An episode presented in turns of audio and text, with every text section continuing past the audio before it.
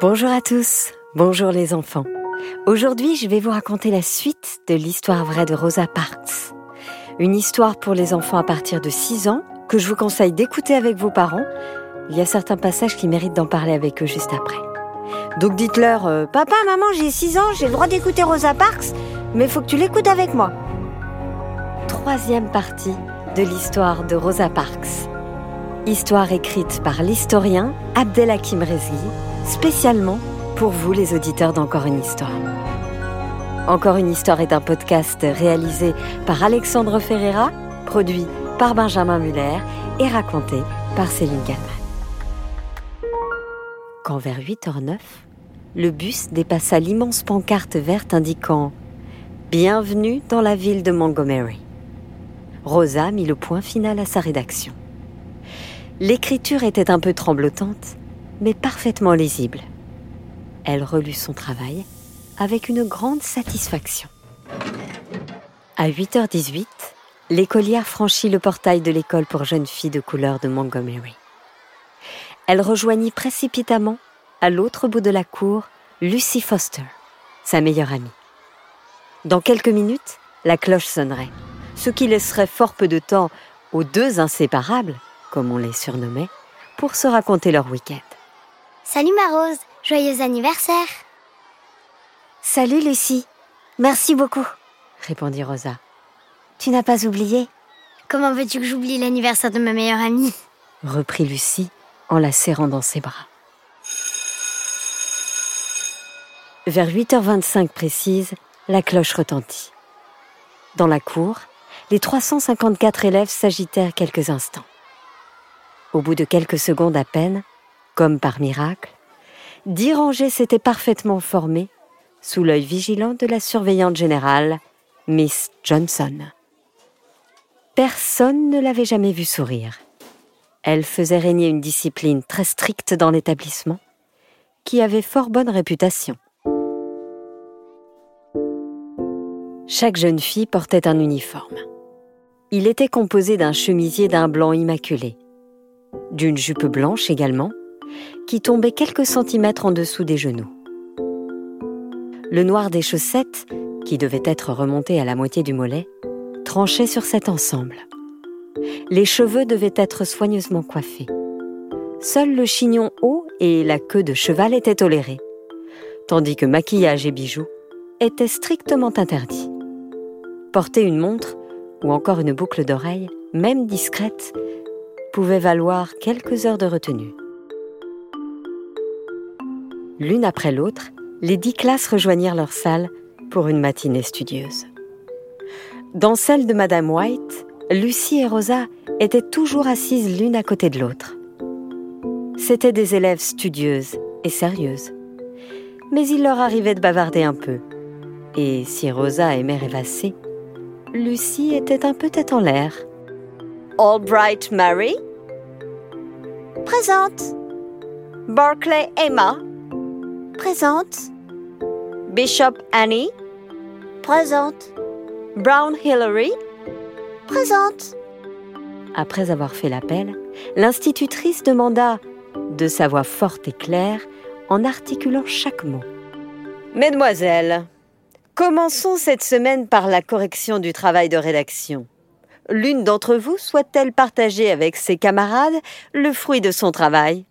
Qui parmi vous est volontaire pour venir lire sa production? La classe était devenue incroyablement silencieuse. Aucune élève ne semblait enchantée à l'idée de passer au tableau.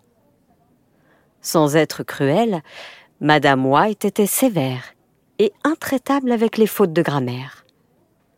Rosa s'aperçut soudain, en observant sa voisine, que ses genoux s'entrechoquaient de plus en plus rapidement.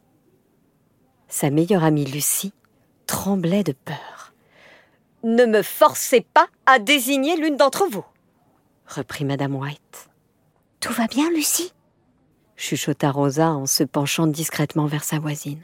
Non, Rosa, j'ai complètement oublié de faire mes devoirs. Madame White déclara alors Très bien, je vais devoir désigner au hasard l'une d'entre vous. L'institutrice pointa alors son index en fermant les yeux au hasard, sur la liste de la classe. Puis elle déclara Lucie Foster, au tableau. Le sort en a décidé ainsi. En une fraction de seconde, Rosa fit discrètement glisser son cahier vers Lucie, qui s'en empara subtilement avant de se lever en direction du tableau. Nous vous écoutons, mademoiselle. Face à la classe, Lucie ouvrit le cahier et se mit à lire, un peu hésitante au départ. Le métier que, que je souhaite exercer quand, quand, je serai plus grande est celui d'enseignante. À mes yeux, il n'est pas de métier plus... Ah, euh, oui, pardon. Plus noble que celui d'apprendre à des enfants ce qui leur sera indispensable tout au long de leur vie. Pour apprendre à des enfants, il faut être soi-même très instruite et connaître beaucoup de choses et surtout être patiente également. Dans ma classe, il y aura des enfants blancs et des enfants noirs, car c'est écrit dans la Déclaration d'indépendance des États-Unis d'Amérique. Tous les hommes sont créés égaux. Je ne serai pas une institutrice trop sévère. Mes élèves pourront m'appeler Rose... Euh, Lucie, je veux dire. Bafouilla la jeune fille. La classe entière se mit à rire, à l'exception de Rosa. Lucie s'interrompit, baissa les yeux et devint rouge de honte. À votre place, mademoiselle Foster, gronda madame White. Vous serez privées toutes les deux de récréation. Et croyez-moi, j'aurai quelques mots à vous dire, ainsi qu'à vos parents.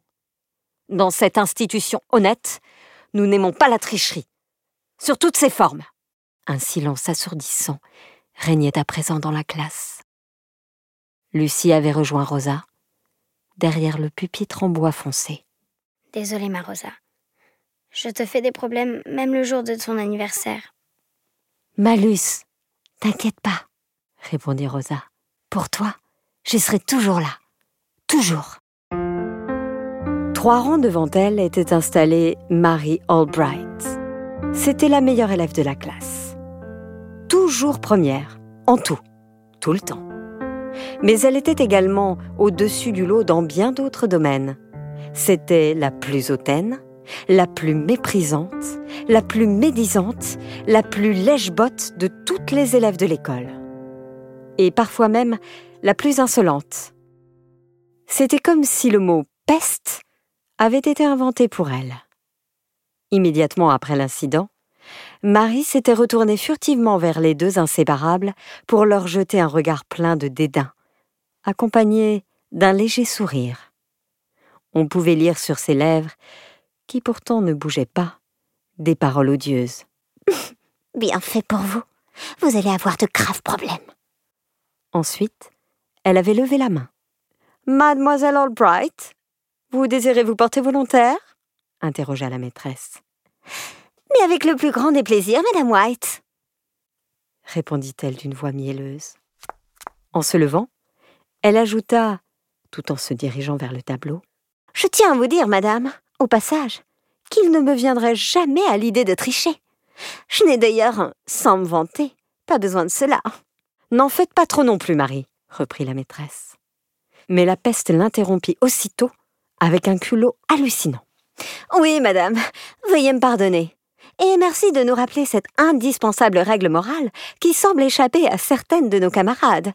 En plus, la rédaction de Lucie, enfin de Rosa, je veux dire, était un peu trop imaginative. Mademoiselle Albright, pour la dernière fois, cessez de... Mais à nouveau, l'insolente lui coupa la parole. D'ailleurs, a-t-on jamais vu à Montgomery d'institutrice noire? C'est vraiment n'importe quoi. Pour enseigner à des enfants blancs. Non mais, c'est vraiment n'importe quoi. Silence grogna Madame White. Rosa se leva si brusquement du petit banc accroché au pupitre que cela fit sursauter Lucie. Elle courut alors vers la sortie. Après qu'elle eut claqué la porte, on entendait le bruit de ses sanglots résonner dans le couloir.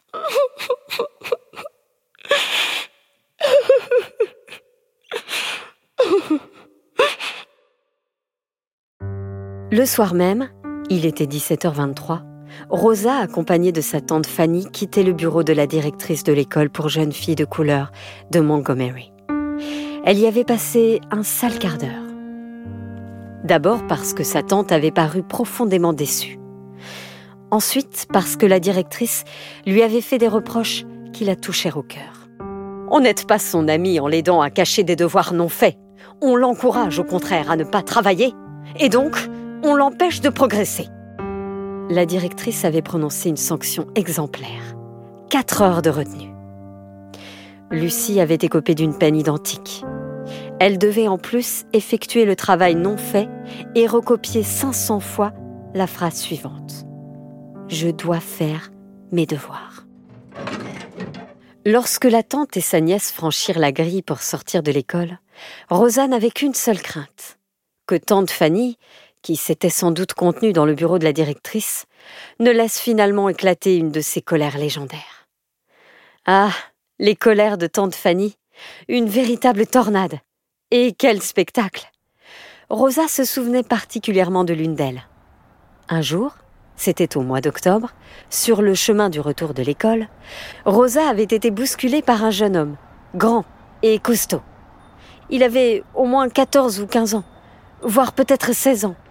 Hé, sale noire Dégage de mon trottoir avait-il crié sur Rosa, qui venait de trébucher.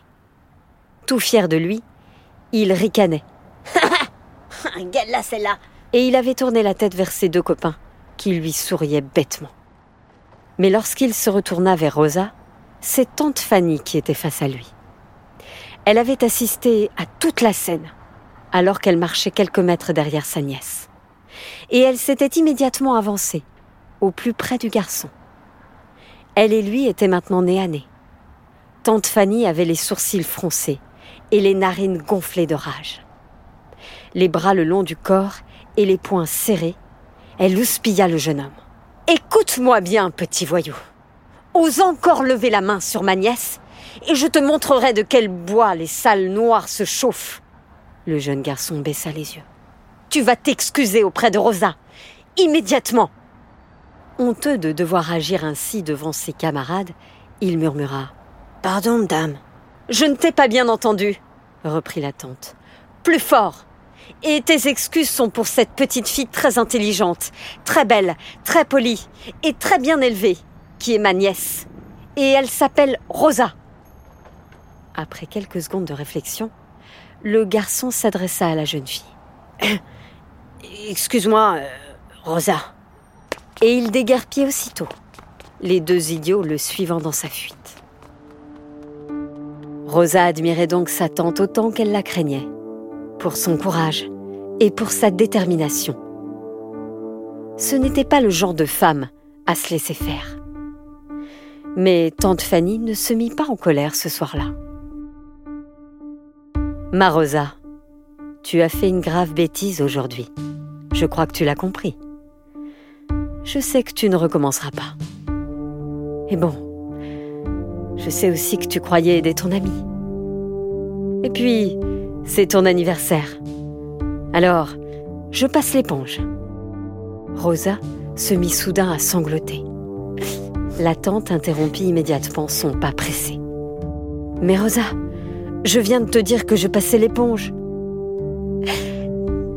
Ce n'est pas ça, tante Fanny. Ce n'est pas ça. Que se passe-t-il alors? C'est Marie Albright. Elle a dit qu'on ne pouvait pas devenir institutrice quand on est noir. Et moi, c'est la seule chose que je veux faire de ma vie. Faire la classe à des enfants. Tante Fanny se baissa vers la jeune fille et prit son visage mouillé de larmes entre ses mains. Regarde-moi, ma douce, regarde-moi. Tu vas me promettre une chose, ma Rosa. Me le promettre pour toujours. Ne laisse jamais rien, ni personne t'empêcher de faire ce que tu as décidé pour toi. Jamais. Tu m'entends? Jamais. Si tu veux être institutrice et que tu t'en donnes les moyens, tu seras la meilleure des maîtresses que ce pays ait jamais compté. Tu m'entends? La meilleure. Ces paroles, prononcées d'une voix grave, déterminée et rassurante, vainquirent le chagrin de la jeune fille en un instant. Je te le promets, répondit Rosa en un dernier sanglot. toujours. Allez, ma grande, c'est l'heure de ton goûter d'anniversaire, reprit la courageuse dame, en présentant à sa nièce une boîte de gâteaux. Je n'ai plus guère de temps devant moi, je dois être retournée au travail dans une petite heure. Tiens, accompagne-moi jusqu'à l'arrêt de bus. Rosie et Fanny étaient maintenant collées l'une à l'autre, assises sur un banc, dans la station d'autobus, à déguster un délicieux cake au chocolat. Rosa avait fièrement sorti de son cartable son journal intime pour le montrer à sa tante.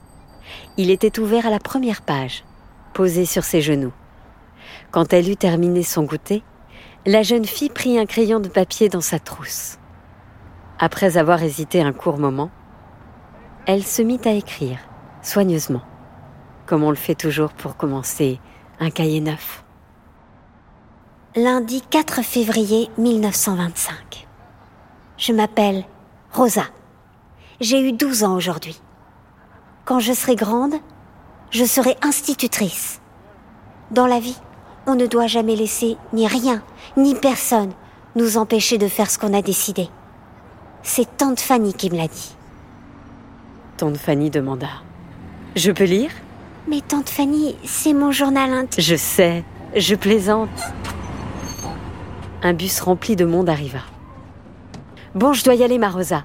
Rentre sans trop tarder à la maison. Ce soir, tu n'auras qu'à réchauffer le dîner. Tout est prêt. Je ne devrais pas rentrer plus tard que 21h. Mais je te veux coucher à mon retour. Rosa hocha la tête en souriant. Oui, ne t'inquiète pas. Tante Fanny se dirigea vers la porte avant de l'autobus. Elle monta à bord. Elle acheta un ticket. Elle remercia le chauffeur, puis redescendit. Elle se rendit ensuite vers la porte arrière, celle réservée aux Noirs. Elle gravit les quelques marches et s'installa dans le fond, à la toute dernière place qui restait libre, une de celles réservées aux Noirs. Les portes automatiques du véhicule se refermèrent. Le moteur se mit à nouveau à vibrer. Le chauffeur manipula énergiquement le levier de vitesse. Mais tout à coup, alors que le bus était sur le point de partir, un homme arriva à toute allure. Chauffeur Chauffeur, s'il vous plaît criait-il, en faisant de grands signes désespérés avec ses longs bras. Chauffeur La porte avant s'ouvrit à nouveau. L'homme, exténué par sa course, escalada maladroitement le marchepied. Il fit tomber son journal. Il le ramassa. Il remercia confusément le chauffeur. Il paya son ticket, mais il n'eut pas à redescendre pour monter par la porte arrière. Pourquoi? Car il était blanc. L'homme traversa l'allée centrale, peina à retrouver son souffle à la recherche d'une place disponible. Le moteur du bus, prêt à repartir, ronronnait de plus en plus fort. L'homme s'arrêta près de tante Fanny. Rosa observa la scène, intriguée. L'homme s'adressa à tante Fanny. la place, je vous prie. Tante Fanny se tourna vers l'homme. Elle le fixa, silencieuse, pendant quelques courtes secondes. Puis elle lança un dernier regard vers sa nièce. Son sourire est étrange, pensa Rosa. C'est que tante Fanny ne souriait plus vraiment. Fanny baissa les yeux. Elle rassembla ses affaires. Elle, qui était toujours à l'heure, se leva pour céder sa place à cet homme qui était en retard. Le bus redémarra aussitôt et disparut dans la circulation.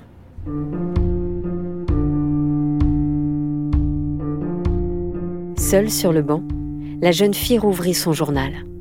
À la page où elle avait écrit son ambition, elle ajouta Mais dans la vie, quand on est noir comme moi, comme Lucie, ou comme ma tante Fanny, on ne peut pas faire tout ce que l'on veut. Par exemple, on ne peut pas monter dans l'autobus par la porte avant.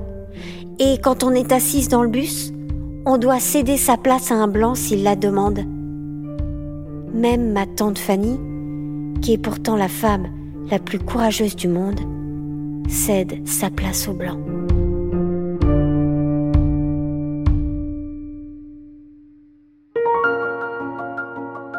Voilà, c'était la troisième partie de Rosa Parks, histoire écrite et adaptée spécialement pour vous, les auditeurs d'Encore une histoire, par l'historien Abdelhakim Reski. Encore une histoire est un podcast réalisé par Alexandre Ferreira, produit par Benjamin Muller et raconté par Céline Kalman, avec la participation exceptionnelle de Lola.